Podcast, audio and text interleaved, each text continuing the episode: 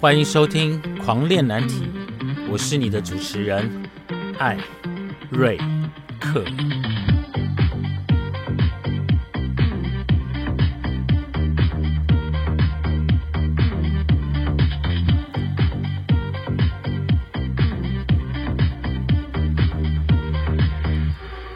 我们聊难题，聊青春，聊叛逆，聊出柜。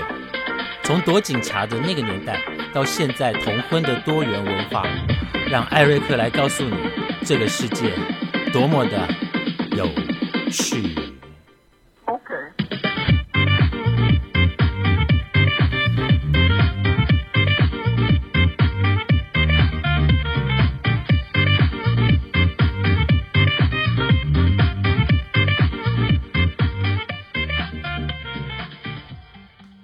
各位听众，现在是二零二三年四月二十八号下午的四点整。为什么我会在这个时候录音？哦，原因是因为我现在比较有空，单纯就是因为现在有空。今天天气有没有很热？超热的，对不对？好像我看气象报告说，今天最高温度可以来到三十一度。然后在高雄呢的温度也是来到三十一度，来自世世界各地的听众，你们的城市现在几度呢？可以让我知道一下吗？因为我知道我的听众来自于好多的国家，包括了澳洲、澳门、日本、美国，还有当然就是本土的台湾了，还有香港。那你们的天气如何呢？今天要跟先跟大家讲一件非常开心的一件事情，就是大家还记得吗？在我的节目资讯栏的那一篇有写到一个东西，就是呃欢迎各位听众能够赞助这个节目哦。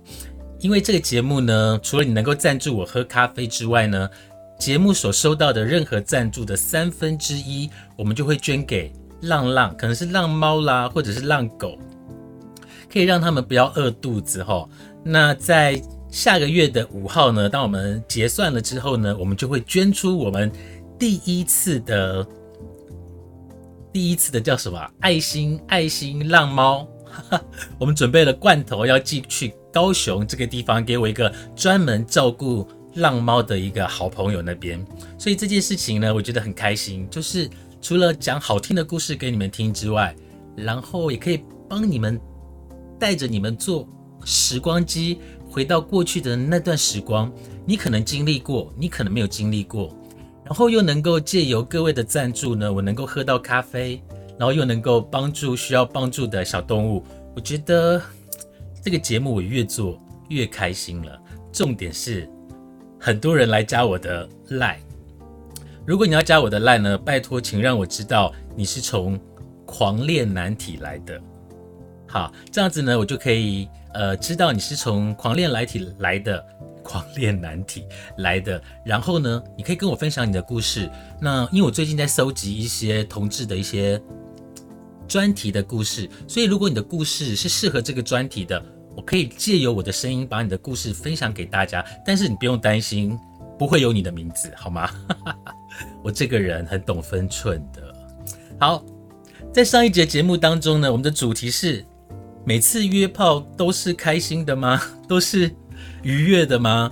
答案是不一定，对不对？那有听众给我回复是说：“ 艾瑞克，你上次的节目真的太好笑了，真的就是 我知道你们可能有更多好笑的故事要跟我分享。我今天有点嗨，那个因为我今天呢在做节目之前得到一个好消息，就是我那天去做健康检查，就发现我的数字。”都非常漂亮，所以我今天很开心，仿佛重生了。好，续哦，我们来续上一次的故事吼，就是每次约炮都是愉快的吗？今天我们再来讲另外一个故事，好不好？大家准备好了吗？我知道你可能是在走路，你可能在睡觉，准备要睡觉，或者在上班或下班的一个过程当中，或者你是上班然后偷听 podcast。都没有关系，但是不要笑太大声，好吗？好，今天呢要来跟大家分享的这个故事呢，这个男主角呢叫做阿庆。好，阿庆，哎，我先讲一下这个故事的一个标题吼，这个故事的标题呢叫做《五零三怎么会变这样》。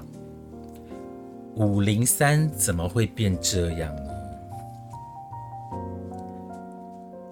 大概在几年前，故事的主角阿庆，他在复兴北路的唱片公司上班。因为当时呢，网络没有这么的发达，所以那时候在约炮的大概都是透过一些什么 BBS 或者是呃 UT 聊天室嘛。所以阿庆呢就在 BBS 这个地方呢。认识了一个也在附近银行工作的，我们姑且就叫他五零三。五零三，他们呢常常约个午餐的约会，大家午餐的时间没有很多，大概一个小时一个半小时。那这时候可以做什么事情呢？当然就是迅速的来做一个新陈代谢啊。他们常常约午餐的约会，不是吃饭，吃饭有什么好约嘞？他们呢约在环亚百货的厕所。打炮，约在几楼忘记了，然后，但是阿庆觉得还蛮好玩，也挺刺激的。哎，各位听众，你们曾经在哪里交换过提议？欢迎用赖来加我好友，让我知道一下，好不好？我也想知道你们的那个呃地点都在哪里。一直到阿庆离开了那家唱片公司呢，他跟五零三也就断了消息了。但是觉得说，哎，五零三这个人。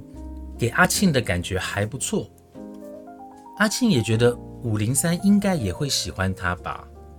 那阿庆呢，他是一个非常相信缘分这件事，所以呢，他并没有刻意想要去跟五零三联络或者是交往。几年后呢，有一次，好朋友 W，我们就叫吴好了，好不好？有一次，好朋友吴呢。就打电话给阿庆说，要不要去他家参加一个聚会？阿庆就问吴说是什么样的聚会？吴就说我们想约一个多人的一个约 E S，好自己做功课哈。好，那因为吴有其他的朋友在呢，然后想要阿庆也一起去开心一下聚一聚。阿庆闲着没事呢，就去吴的家里了。那你知道参加这种 party 呢？通常灯光都是非常非常的昏暗，对不对？甚至有的是没有灯光的，就是用摸的，然后所以根本也看不到吴说的那些人长什么样子。慢慢的开始适应了室内的微弱光线的时候，阿庆认出了其中的一个人，就是跟他在环亚百货约午间约炮的那个五零三。就在这个时候，五零三也认出了阿庆。两个人在短暂的眉目传情之后，五零三呢主动跟朋友吴说他要先走，然后阿庆也跟吴说要先离开了。这在场的人都知道发生什么事吧？对不对？好，于是呢，阿庆就跟五零三两个人一起到了市民大道旁的篮球场走一走。两个人的眼神的交流似乎多过了言谈，简单的互相问候，好像也没有再多说什么话了哈。对了，阿庆后来没有跟吴继续联络，还有一个原因是因为五零三他是射手座。至于为什么是射手座呢？嗯，以后再告诉大家。两个人留了电话之后就解散了。阿庆知道。他自己呢是不会打这一通电话的。至于五零三会不会打，谁知道啊？几天之后，五零三呢打电话给阿庆。这一次呢，他们很慎重的约了一次打炮，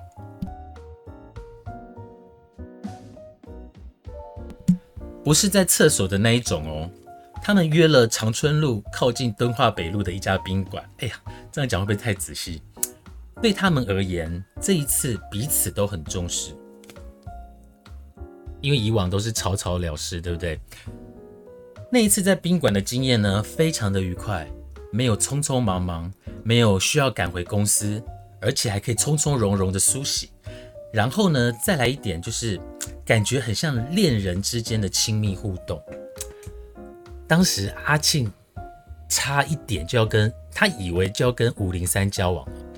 后来醒了，想起五零三是射手座，于是呢，他们又断了联系，也没有刻意的想要联系。在一个无聊的周末夜里哦，阿庆呢在 TU 男同志聊天室又遇见了五零三。这时候两人呢会在茫茫的网海相遇，两人都有共同的目的，当然不是来找彼此了吼，而是两个人呢都来这里约 ES，刚好目的一样，于是又碰上了对方。这一次呢是五零三到阿庆的家里，也许阿庆对五零三太过放心了，也或许是因为遇见五零三太过开心，大家知道吼，就是。你知道合作愉快，然后又偶然相遇，又期待下一次的合作愉快。